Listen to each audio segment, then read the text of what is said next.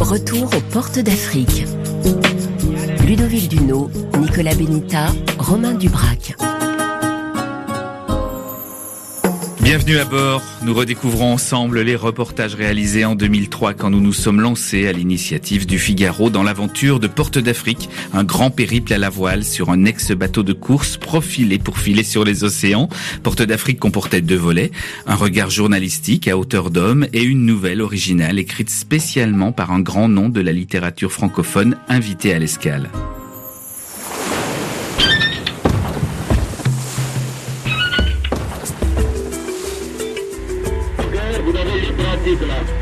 Bien reçu, merci beaucoup. Eh ben là, on arrive à, Cotonou et la huitième escale euh, est la, première euh, en Afrique de l'Ouest. Donc un, petit moment d'émotion. On voit là-bas euh, la barre d'ailleurs sur, sur les plages un peu plus loin, mais l'entrée du port, par contre, a l'air calme.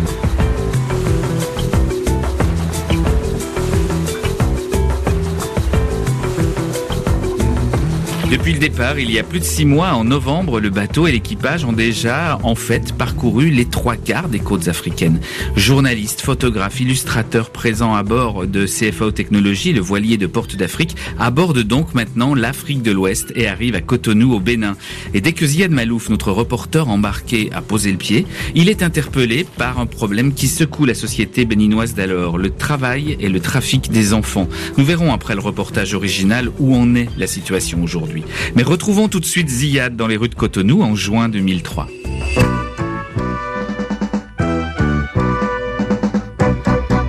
Je suis enfant, mais j'ai aussi mes droits. Les enfants ont le droit d'être protégés contre l'exploitation économique.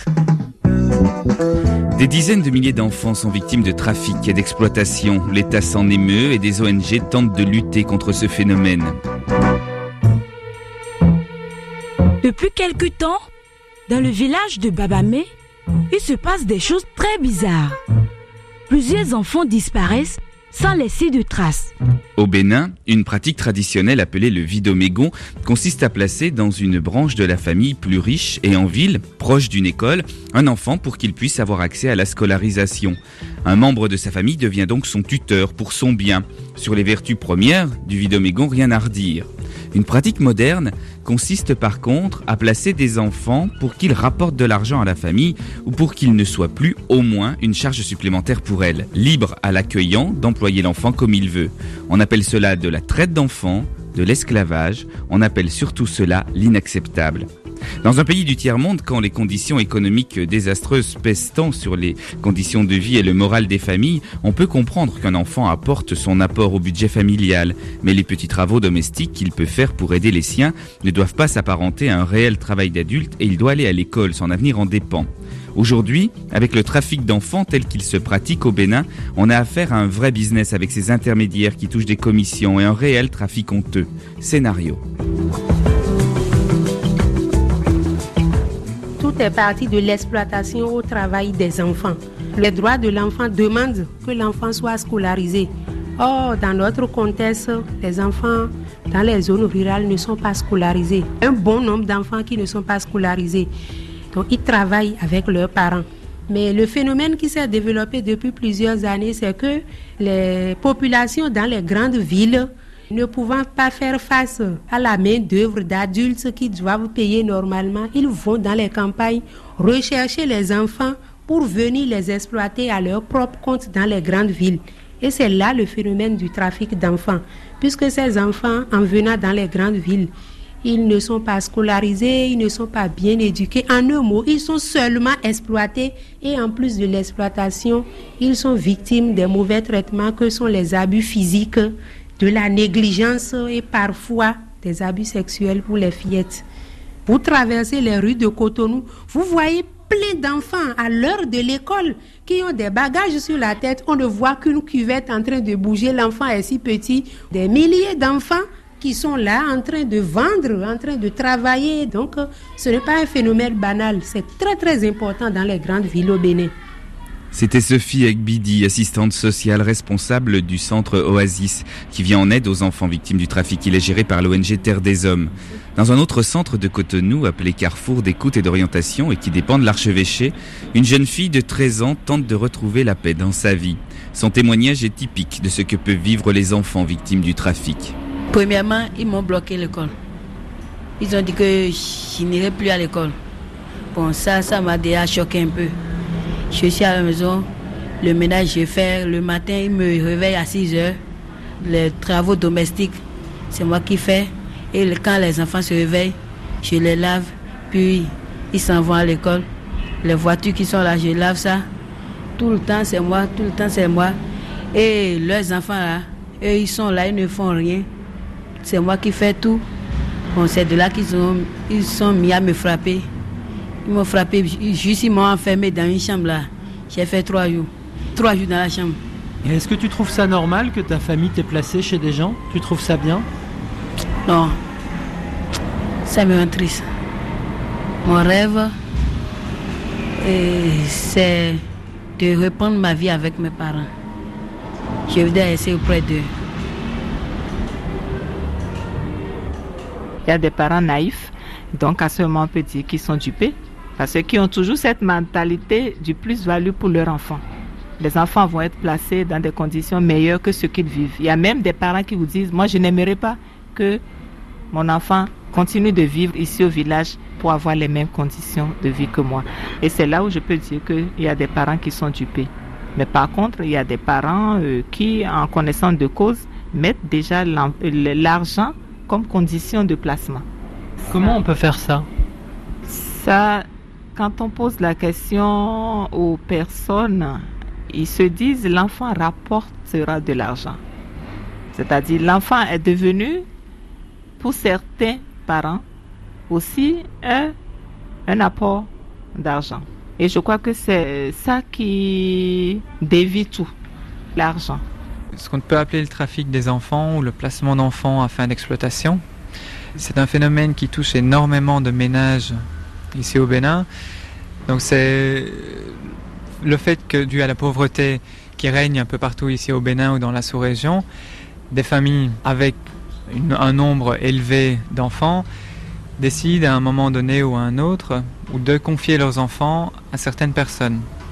Donc ces enfants sont confiés à des gens qui ne vont peut-être pas les garder pour les, éduquer ni pour leur donner un apprentissage, mais qui vont les garder pour les faire travailler. Donc ces enfants sont ici dans des ménages, pas spécialement des ménages riches, sont pas spécialement des ménages pauvres, ça touche un peu, ça touche un peu tout le monde. Alors un autre phénomène aussi qui fait qu'on peut parler de trafic actuellement, c'est qu'autant avant, les enfants, une fois qu'ils étaient confiés à un membre de leur famille, les parents suivaient les enfants en, en donnant les produits de leur récolte ou autres pour permettre aux tuteurs de prendre en charge les enfants. Maintenant, le placement se fait d'une autre manière. Ce sont les, les, les, tuteurs ou les employeurs ou les intermédiaires qui donnent une contrepartie aux parents pour les enfants. Ça peut se chiffrer en, en argent. Donc un enfant peut rapporter à la famille qui les place 10 000, 20 000, 30 000, 40 000, 50 000 francs CFA. 10 000 francs CFA, ça fait 15 euros et 50 000 francs CFA, ça fait 75 euros. Oui, c'est ça.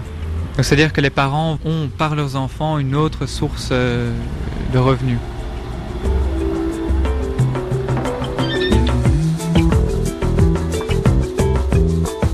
C'était Frédéric Ball, chargé des questions de trafic d'enfants à l'Association française des volontaires du progrès. L'UNICEF estime que 200 000 enfants sont retenus en esclavage en Afrique centrale et occidentale.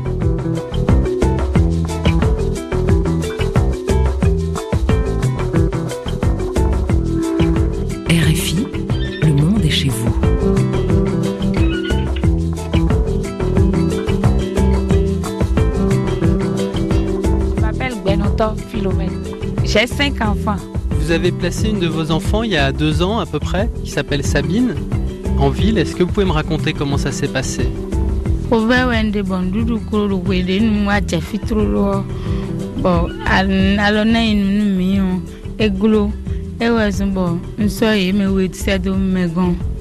J'étais vraiment affamée, je n'avais plus autre ressource. Donc j'étais obligée d'aller placer deux de mes enfants en ville. Comment vous avez fait pour les placer? Comment vous avez trouvé les gens?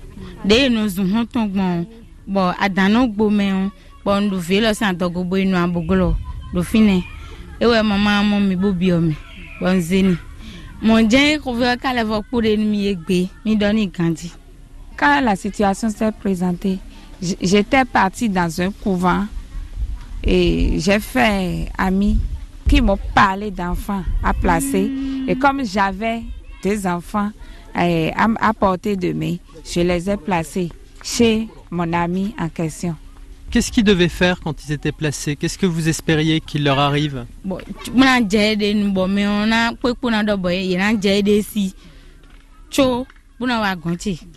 Je l'ai placé dans le but de faire un apprentissage.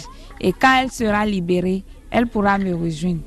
Et vous, on, vous avez touché de l'argent, on vous a payé pour, euh, pour prendre votre enfant ou vous-même vous avez payé quelque chose? Eh Je n'avais rien payé. C'était un simple placement. C'était de ma volonté. Et comment ça s'est passé alors ce placement pour votre fille? Vous pouvez me raconter?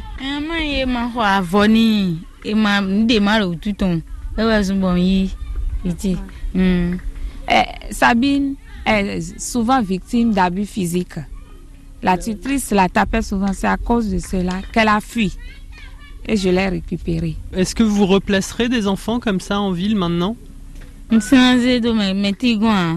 Jamais. Je ne vais plus jamais replacer. Non, non, non, non, non. Il y a C'est toujours à cause de la misère que je les ai placés.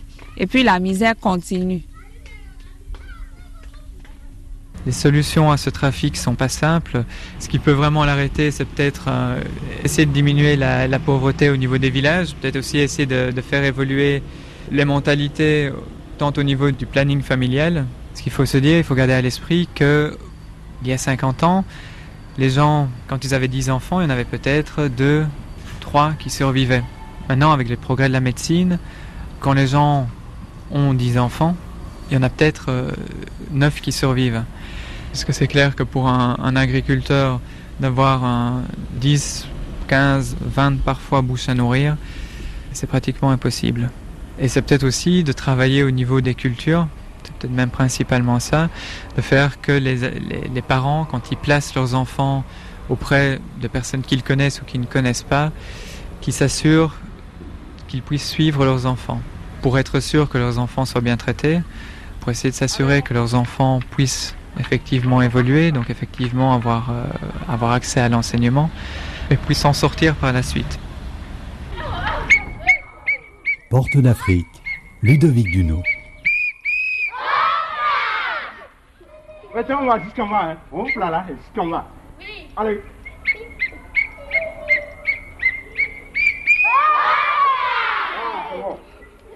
Autour de nous, des gamins heureux font de la gymnastique. Pour essayer de lutter contre le trafic des enfants au Bénin, différentes associations ont monté des centres d'accueil en ville. Ils reçoivent les jeunes fuyant les personnes qui les maltraitent.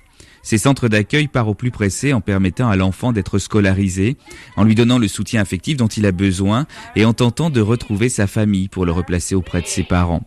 Il existe à Cotonou quatre centres d'accueil et de logement temporaire et sept autres centres d'accueil de jour uniquement. Alphonse Fagla est éducateur au carrefour d'écoute et d'orientation qui accueille une quarantaine d'enfants.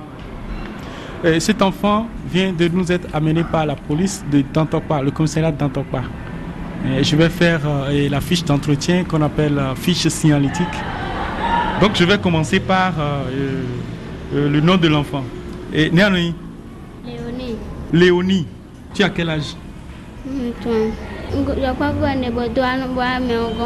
Elle dit qu'elle ne sait pas qu'elle était petite avant euh, qu'on l'envoie chez la tutrice. Donc tu ne connais pas ton âge. Donc cette fille, elle a environ 12 ans. Hmm. Elle n'a pas 15 ans. À la maison, tu fais quoi? Non, Donc elle dit euh, qu'elle fait les travaux domestiques et puis elle vend euh, à la devanture. Donc elle est, elle est chez la dame, elle est une domestique. Tu as été à l'école une fois? Elle n'a jamais été à l'école. Et tu as grandi?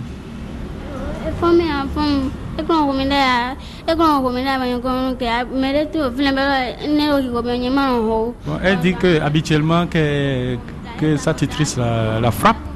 Et tout dernièrement elle a frappé, elle avait des, des, cheveux tressés et elle a tiré, tiré les cheveux, beaucoup de cheveux se sont enlevés et maintenant elle est sortie, elle, a ramené une chicotte tissée, c'est une chicotte tissée. On prend les, les peaux d'animaux et on tisse hein, et c'est long. Donc c'est avec ça on corrige. Et ça, ça blesse. Hein. Alors elle, a décidé d'étaler parce qu'elle a compris que euh, ce sera, sera très grave pour elle. Qu'est-ce que vous allez faire maintenant avec euh, la petite Léonie? Elle veut rentrer chez ses parents. Si elle ne connaît pas chez les parents, hein, on va négocier avec elle pour qu'elle nous montre chez sa tutrice là. On, essaiera avec la tutrice de retrouver les parents. Parce que c'est le désir de l'enfant. Il faut marcher d'abord sur ça. Hein, nécessairement, il ne faut pas hésiter.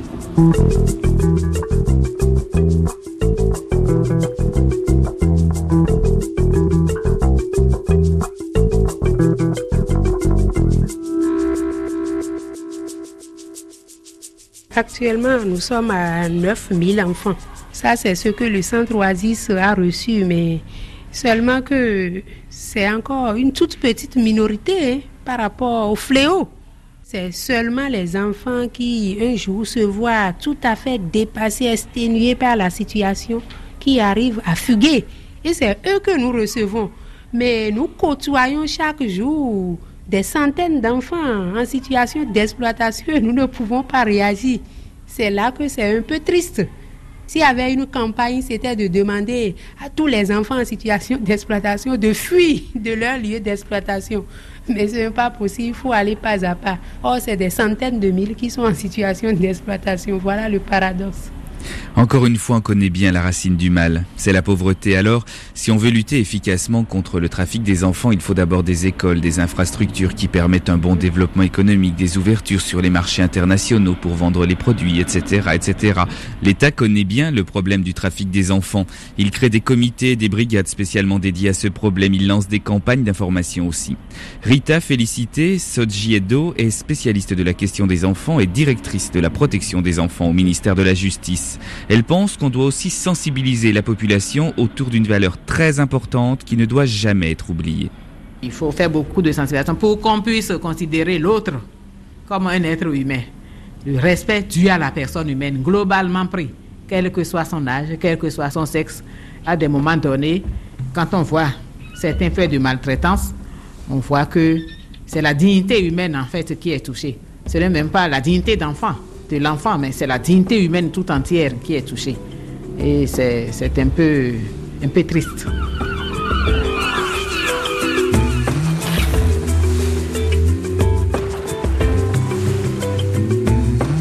Nous voilà au présent. Avec vous, Norbert Fanouako, bonjour. Bonjour, monsieur le journaliste. Vous êtes le directeur de l'ONG béninoise ESAMS, qui veut dire Enfants solidaires d'Afrique et du monde, qui travaille sur les droits des enfants et leur protection, une ONG qui a plus de 30 ans d'existence. Vous êtes aussi le coordinateur du comité de liaison des organisations sociales de défense des droits de l'enfant et du partenariat national de lutte contre le mariage euh, des enfants au Bénin. Alors, qu'en est-il aujourd'hui, Norbert Fanouako, de ce détournement de la tradition du vidomégon, du placement abusif des enfants, de leur exploitation et plus largement donc du trafic des enfants au Bénin. Je pense que vous faites bien de rappeler que c'est une pratique sociale qui a été détournée, vidée de son contenu, est devenue une activité mercantile dans la mesure où les gens qui sont en ville, à qui on a confié beaucoup d'enfants, ont senti la nécessité, le besoin, n'est-ce pas, de puisqu'ils ont les enfants à nourrir, alors on les met au travail. Alors, vous avez aussi euh, parlé donc de la traite des enfants et tout le reste. Oui, c'est vrai.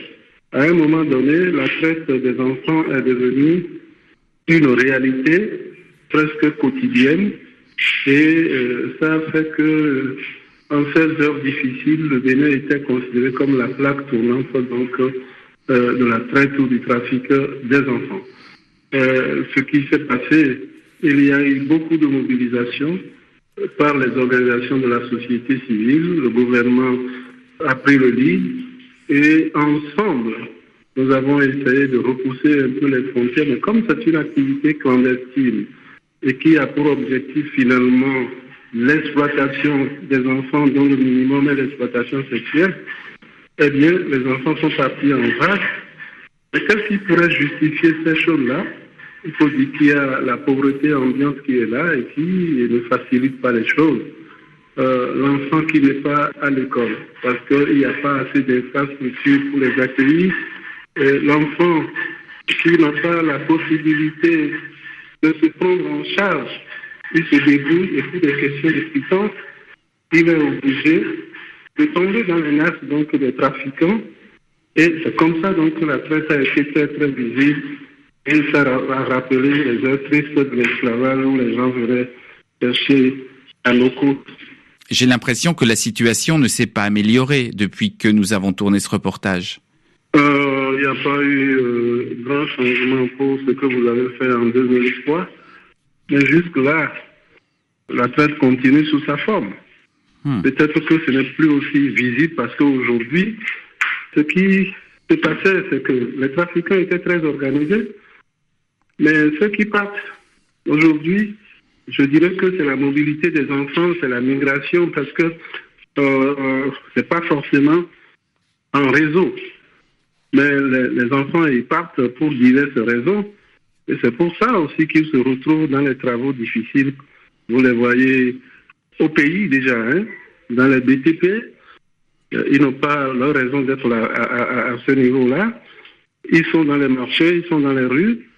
Ben, ils se débrouillent, ils sont dans les champs. Et ça, c'est pas parti. Parce qu'ils sont à la recherche de, gains. De gains, je, je, dis légitimement, parce que sans ça, ils ne vont pas survivre.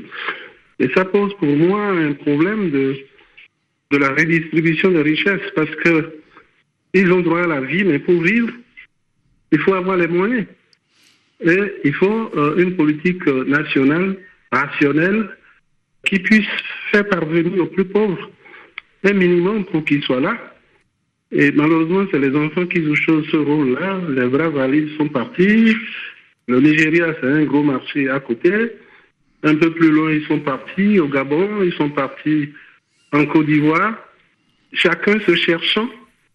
Et, c'est ça, donc il y a une certaine transformation de cette société-là. Et je crois que l'école pourrait être une bonne réponse.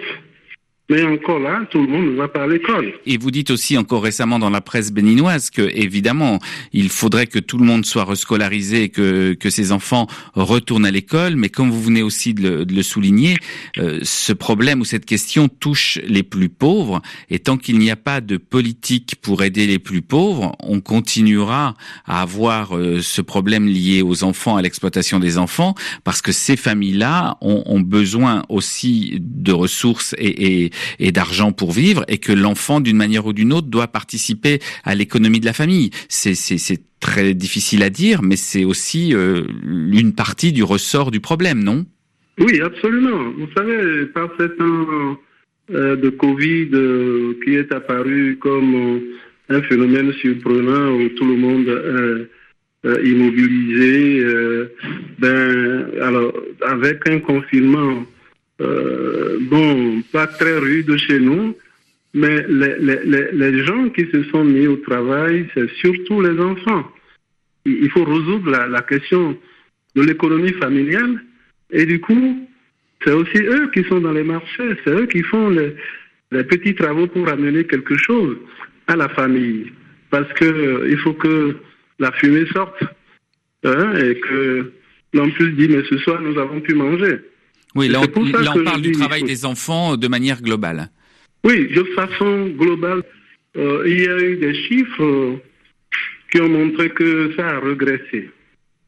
Euh, il y a eu quelques années, nous étions à 52,5%. Et les derniers chiffres officiels qui nous sont montrés ici donnent 33%. Plus de 52% d'enfants qui travaillent, c'est ça? Qui travaillait, oui, qui travaillait. Il y a, je crois qu'en 2018, par là, c'était les chiffres. Et puis, euh, alors, actuellement, euh, les chiffres qui sont euh, brandis, c'est 33% d'enfants qui sont au travail. Ça suppose qu'il y a eu un effort qui a été consenti par l'ensemble des acteurs, y compris les enfants qui sont moins au travail. Est-ce que c'est parce qu'il y a eu plus d'écoles, plus d'infrastructures? Ça, je ne saurais le dire. Mais euh, de façon visible, quand vous sortez, vous allez dans nos marchés, pour ceux qui sont encore euh, au travail, euh, eh bien, c'est écœurant. Quand vous sortez et que vous visitez certains chantiers, vous voyez des mineurs qui sont obligés d'aller faire ça. Sinon, ils ne trouvent rien à manger. Une des solutions, c'est peut-être aujourd'hui de nous appuyer sur la décentralisation. Les gens viennent de renouveler les élections des maires ici. J'espère que un travail bien fait avec chaque maire qui a un territoire à gérer. S'il y a euh, une bonne discussion avec ces gens-là, s'ils veulent prendre leurs responsabilités, euh, s'ils donnent vraiment priorité au bien-être des enfants qui vont faire la relève, ça pourrait aussi apporter quelques solutions, quelques espoirs pour l'avenir de ces enfants-là. Merci Norbert Fanoueko. Je comprends que vous avez encore euh, beaucoup de travail euh, sur la planche pour améliorer euh, toutes ces questions et, et ce problème. Et en tout cas, merci pour votre éclairage aujourd'hui.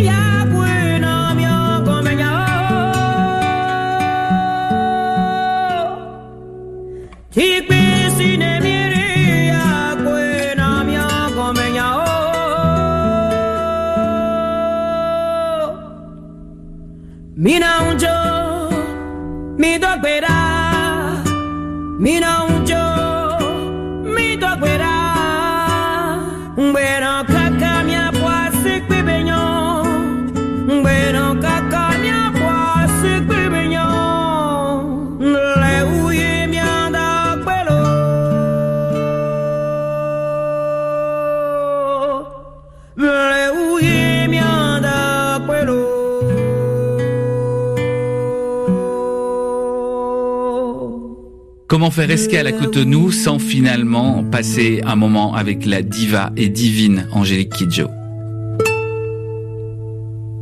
après le regard journalistique, voilà l'œil littéraire. Je pense que vous connaissez bien désormais les deux facettes de Porte d'Afrique. En 2003, quand nous avons entrepris cette aventure de port en port tout autour du continent, un écrivain différent par escale était présent pour écrire une nouvelle originale, d'abord publiée par le quotidien français Le Figaro, à l'initiative du projet, puis chez Gallimard. Et à Cotonou, l'homme de lettres invité était Florent Zotti. C'est un écrivain qui a continué à marquer son sillon singulier dans les lettres francophones africaines depuis. Zian Malouf, notre reporter embarqué l'avait suivi pour tenter de comprendre comment il écrivait, ce qu'il motivait, ce qu'il cherchait à transmettre au lecteur. On le retrouve donc avec Florent Kouaozotti au Bénin en juin 2003.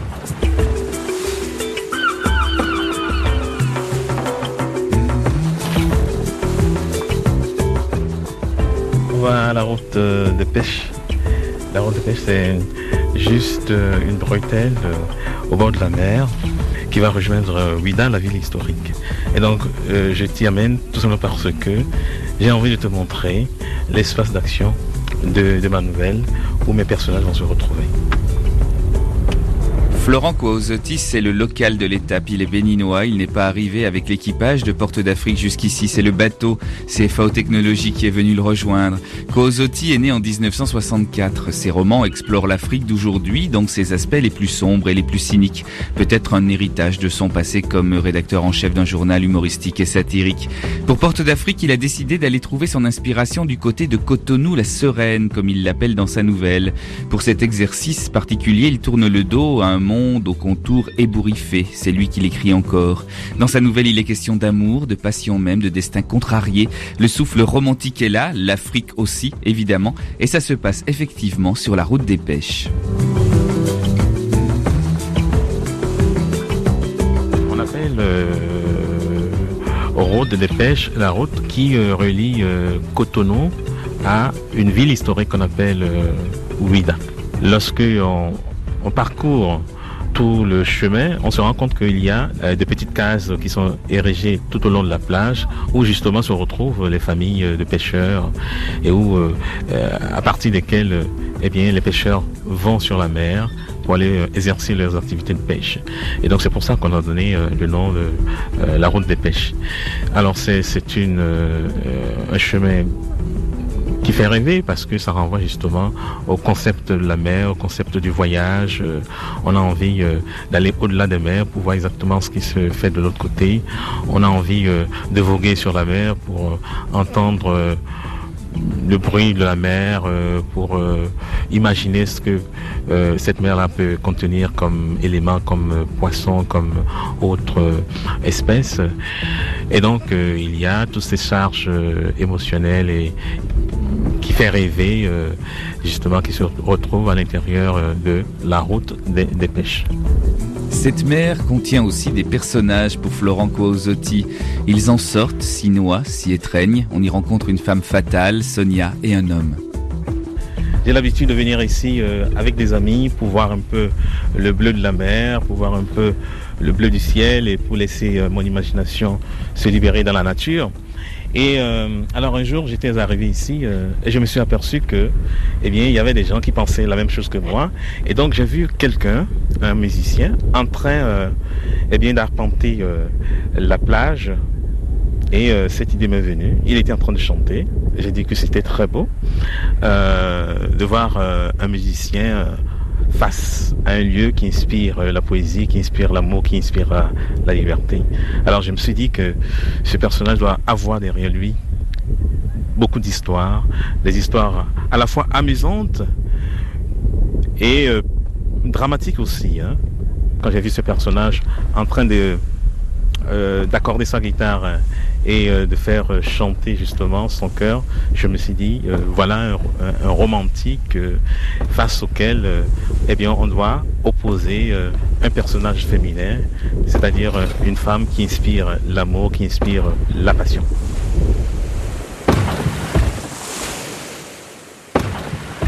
Il invente, en romancier soucieux de bonnes histoires, tout un destin à ce chanteur. Poète, tes chansons ne remuaient plus les fibres des mélomanes du Sowat, la boîte à musique de l'ancien pont de Cotonou. Poète, tu ne faisais plus rêver cette clientèle qui aimait battre la mesure quand tu chantais. Alors tu te retirais du tohu de Cotonou pour retrouver l'incantation de la muse. Tu te fis vagabond sur la route des pêches, l'esprit offert au calme et aux enchantements crépusculaires. Et c'est à l'occasion d'une de tes incursions journalières que tes yeux, pour la première fois, la jeune femme. Le texte place une histoire d'amour passionné et contrarié dans les traditions africaines et plus encore béninoises. Les croyances vaudou et l'une de leurs déesses, Mama Wata, la déesse des eaux, jouent un rôle prépondérant dans la narration. La jeune femme était toute courbée sur ses amours, habitée par les nouveaux horizons. Alors, la reine des eaux se fâcha et la rendit aveugle. Elle lui cadenassa les yeux alors qu'elle dormait. En se réveillant ce matin-là, Sonia ne put admirer les reflets dorés du soleil. Ses yeux refusèrent de se détacher des ombres du sommeil. L'amant, lui, disparut une nuit. Après un sombre appel venu de la mer, avait-on dit. Euh, le, fantastique euh, a une importance dans tous mes tests euh, parce que je, me dis que j'ai baigné dans une société et je baigne encore dans une société où les croyances sont, très importantes, où les croyances viennent pour expliquer ce qu'on ne comprend pas. et, et cet irrationnel fonctionne lui-même parce que ça permet aux gens euh, d'avoir une explication euh, toute faite. Ça permet aux gens de se rassurer sur un certain nombre de choses. Et donc, euh, c'est, j'ai besoin de créer ces, personnages-là parce que ça me rappelle mon enfance. J'ai besoin de créer ces personnages comme ça parce que c'est proche de ma, de, ma réalité. Il ne s'agit pas de croire ou de ne pas croire. Le fait est là, c'est que ces personnages portent en eux les charges d'une de, croyances qui sont colportées. elle peut paraître ces croyances-là folles, elle peut, elle peut, paraître euh, complètement incongru, mais les gens l'utilisent parce que ça permet d'expliquer l'inexplicable. Et j'ai besoin de les intégrer dans mes récits. Euh, convertir euh, le personnage de la Mamiwata dans ce personnage de femme qui sort des fonds marins, qui est aveugle, qui est d'une beauté extraordinaire, parce que Mamiwata représente la beauté sublime. Ici, on appelle la sirène Mamiwata. et c'est également une déesse qui est vénérée ici euh, on l'appelle même Vaudou, Vaudou Mamiwata. Elle représente également euh, une, une richesse qu'on ne peut pas conquérir. Elle représente une, une femme qui est inaccessible. Donc il y a tout cela qui a marqué mon enfance, qui a imprégné euh, ma manière de voir le monde, ma vision sur les, les, les Et j'aime particulièrement cette déesse-là parce que c'est la déesse qui, paraît-il, vous apporte la chance, mais qui parfois est impitoyable parce que si elle vous rencontre un jour et qu'elle vous demande euh, de devenir son amant et que vous refusez, et eh bien elle peut vous emporter au fond de l'eau, d'où vous n'allez plus jamais vous ressortir. Hein, ça, c'est des croyances également que l'on comporte sur le dos de Mamiwata.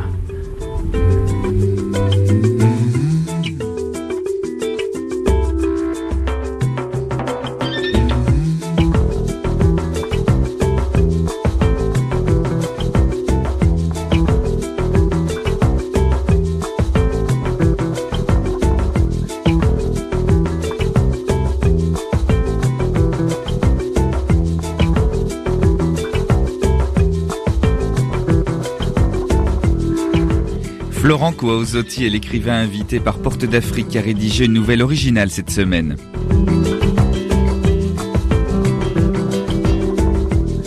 Porte d'Afrique, Ludovic Duno.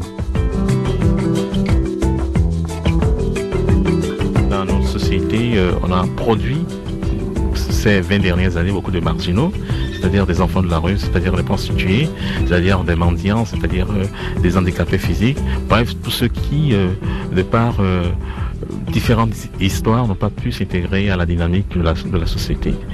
Et moi, je veux les, disons, je les rendre beaucoup plus visibles, le, caractère très entier de certains, personnages qui disent non. Ils veulent, veulent pas de la compromission, ils veulent pas être complètement digérés par euh, un système. Ça, on les retrouve rarement aujourd'hui. C'est des personnages qui sont euh, un peu particuliers parce que ils ont une manière particulière de regarder la réalité. Ils ont une manière particulière de surfer sur les croyances euh, convenues, les croyances établies. et donc, j'ai besoin de ces personnages-là pour des confrontations. Parce qu'il s'agit d'une histoire d'amour, mais d'une histoire d'amour particulière. Je crois que c'est dans la confrontation que euh, apparaît l'étincelle. C'est-à-dire que tant que euh, on n'a pas, euh, on ne s'est pas opposé, mais une opposition qui soit porteuse d'intérêt pour, pour chacun. C'est-à-dire que ce n'est pas un, affrontement violent, c'est un échange que les gens font. Et cet échange-là peut se faire de manière très violente parfois. Et, donc j'ai besoin que les personnages se confondent, puisque c'est des personnages marginaux qui ont besoin de faire euh, euh, un débat euh, que ce débat soit physique, que ce soit intellectuel, que ce soit mental, etc. Ça n'a pas d'importance. Je veux qu'à partir de cette confrontation jaillisse la lumière qui leur permet à chacun, eh bien, d'être enrichi. Parce que c'est ça. il faut être enrichi de l'autre à partir eh bien, du dialogue qu'on a amorcé. Je trouve que la littérature, c'est un espace d'émotion. On a l'impression, en Afrique euh, et, au Bénin, que depuis le début des années 90, on avait pensé que les choses euh, iraient comme ça, comme sur des roulettes, parce que c'est à partir de, des, années 90 qu'un peu partout en Afrique, on a initié ce qu'on a peut-être abusivement appelé euh, le renouveau démocratique. Et à partir de ce moment-là, eh bien, tout le monde pensait que ça irait comme sur des roulettes, mais il y a toujours des résistances qui font que euh, les choses se compliquent, qui font que euh, les choses ne peuvent pas évoluer comme on, le souhaiterait. Et là, on a commencé à perdre nos, nos illusions. Quand je crée mes personnages, je veux que ces personnages-là oppose à la logique ambiante une, férocité, euh, une capacité euh, de résistance pour euh, complètement broyer devant eux cette machine qui fait qu'on regresse tous les jours. Bien évidemment, c'est de la fiction, mais je pense que la fiction aide la réalité à se corriger. Mais dans Les Amants de la route des pêches, spécialement écrit pour Porte d'Afrique, l'écrivain béninois oublie les thèmes ravageurs et cruels de ses pièces et de ses romans. Les haines tribales, les guerres, les bas-fonds, ses deux héros, Sonia et le chanteur, sont marginaux peut-être, mais Florent Coaosotti se concentre ici sur une histoire d'amour intime, violente et impossible. Projeté à deux mètres en profondeur, soudé à elle comme une ventouse, tu te sentis emporté par le tourbillon d'eau dans une espèce d'étranglement programmé. T'asphyxier, c'était peut-être ça qu'elle visait. Te tuer pour se venger de ce destin qui a fait de vous des amants incestueux, frères ignorants jusqu'à l'acte d'amour. Et là, nous sommes loin de la grande ville qui bouge, qui choque, qui casse. La route des pêches, c'est bien comme nous le disions avec l'auteur Cotonou la Sereine. Pourtant, Florent Coaosotti a aussi besoin des âpres réalités de l'autre, de la vraie Cotonou. J'ai l'habitude de dire que la ville de Cotonou m'a appris énormément de choses parce que je suis arrivé à Cotonou à l'âge de 11 ans. Vous imaginez un petit euh, Africain qui vient de son village euh, et qui arrive dans une ville où il y a beaucoup de lumière, il y a le train, euh, il y a le goudron, il y a les voitures qui passent et repassent. Il est heureux, il veut partager son bonheur avec tout le monde. Donc c'était l'enfance. Mais après, Cotonou m'a fait découvrir énormément de choses car à partir du moment où euh, vous commencez à écrire, eh bien, vous devenez très sensible à ce qui se passe dans votre environnement.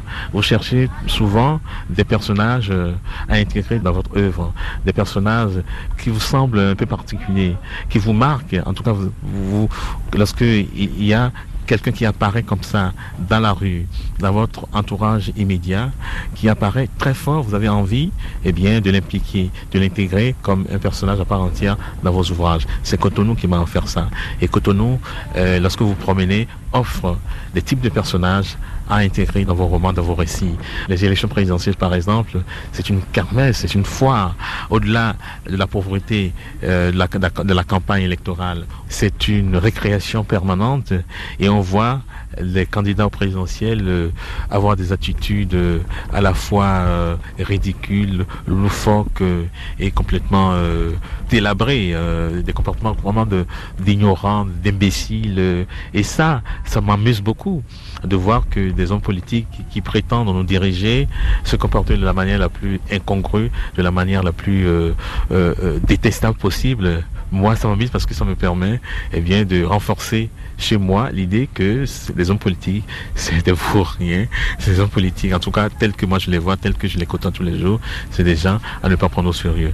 Et, donc, ils m'offrent, ils me fournissent la matière de mes romans, de mes pièces théâtrales et des nouvelles. Donc, c'est Cotonou qui m'a appris ça. Ça a permis euh, non seulement de m'imprégner dans le fait littéraire, mais aussi ça m'a permis d'avoir euh, un œil aiguisé sur la réalité autour de moi.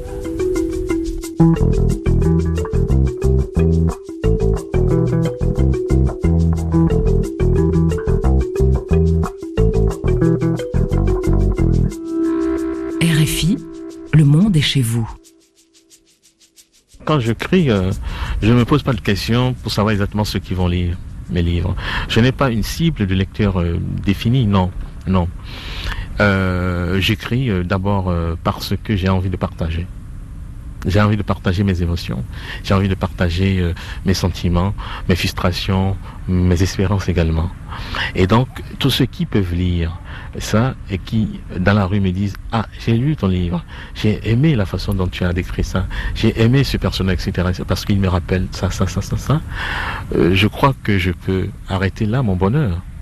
C'est-à-dire qu'à partir du moment où je suis lu par euh, une minorité de personnes, juste le devoir de partage, le devoir euh, de, de, montrer à l'autre qu'il se passe quelque chose chez moi qui se retrouve à l'intérieur de la société qu'on ne peut pas laisser en l'état. C'est une espèce de, de, SOS que parfois j'agite, ne serait-ce que pour que les gens risquent leur regard sur ces choses-là.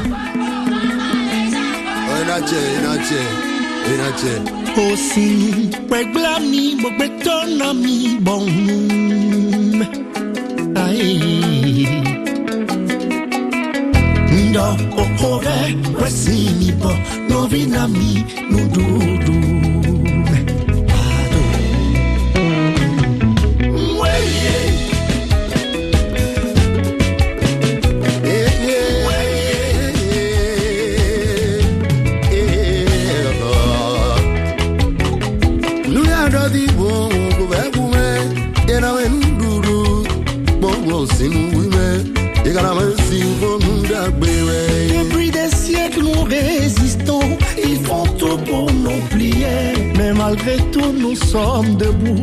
Car l'union est notre force.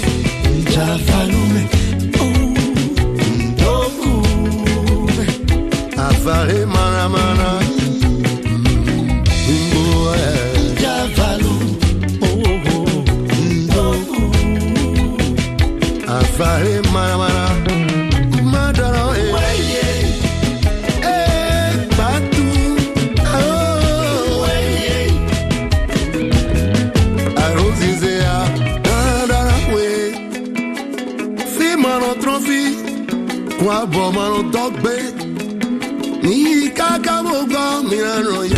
do apepe apepe puis la nuit des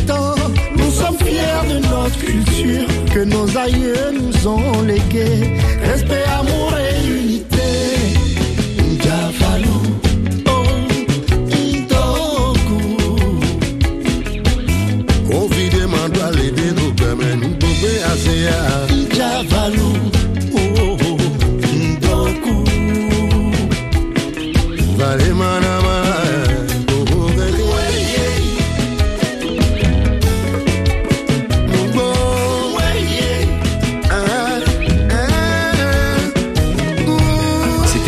Ruffino aujourd'hui dans cette escale de retour aux Portes d'Afrique, une série mise en onde par Romain Dubrac et Nicolas Benita, tandis que Portes d'Afrique original en 2003 avait été réalisé par Stéphane Ronxin. On quitte Cotonou pour rejoindre notre avant-dernière étape. Tu largueras la pointe tout à fait à la fin. Je choque simplement ou euh, tu largues Détaché arrière. Bon bah là on a on a pareil de, de Cotonou, la 9e escale et direction Dakar, euh, l'Afrique de l'Ouest et euh, un long trajet, hein, 10-12 jours de mer, donc c'est toujours un petit peu émouvant de partir pour aussi longtemps. On va devoir se remonter tout le golfe de Guinée. Il faut les lever les bouts et puis ramasser les parmatages.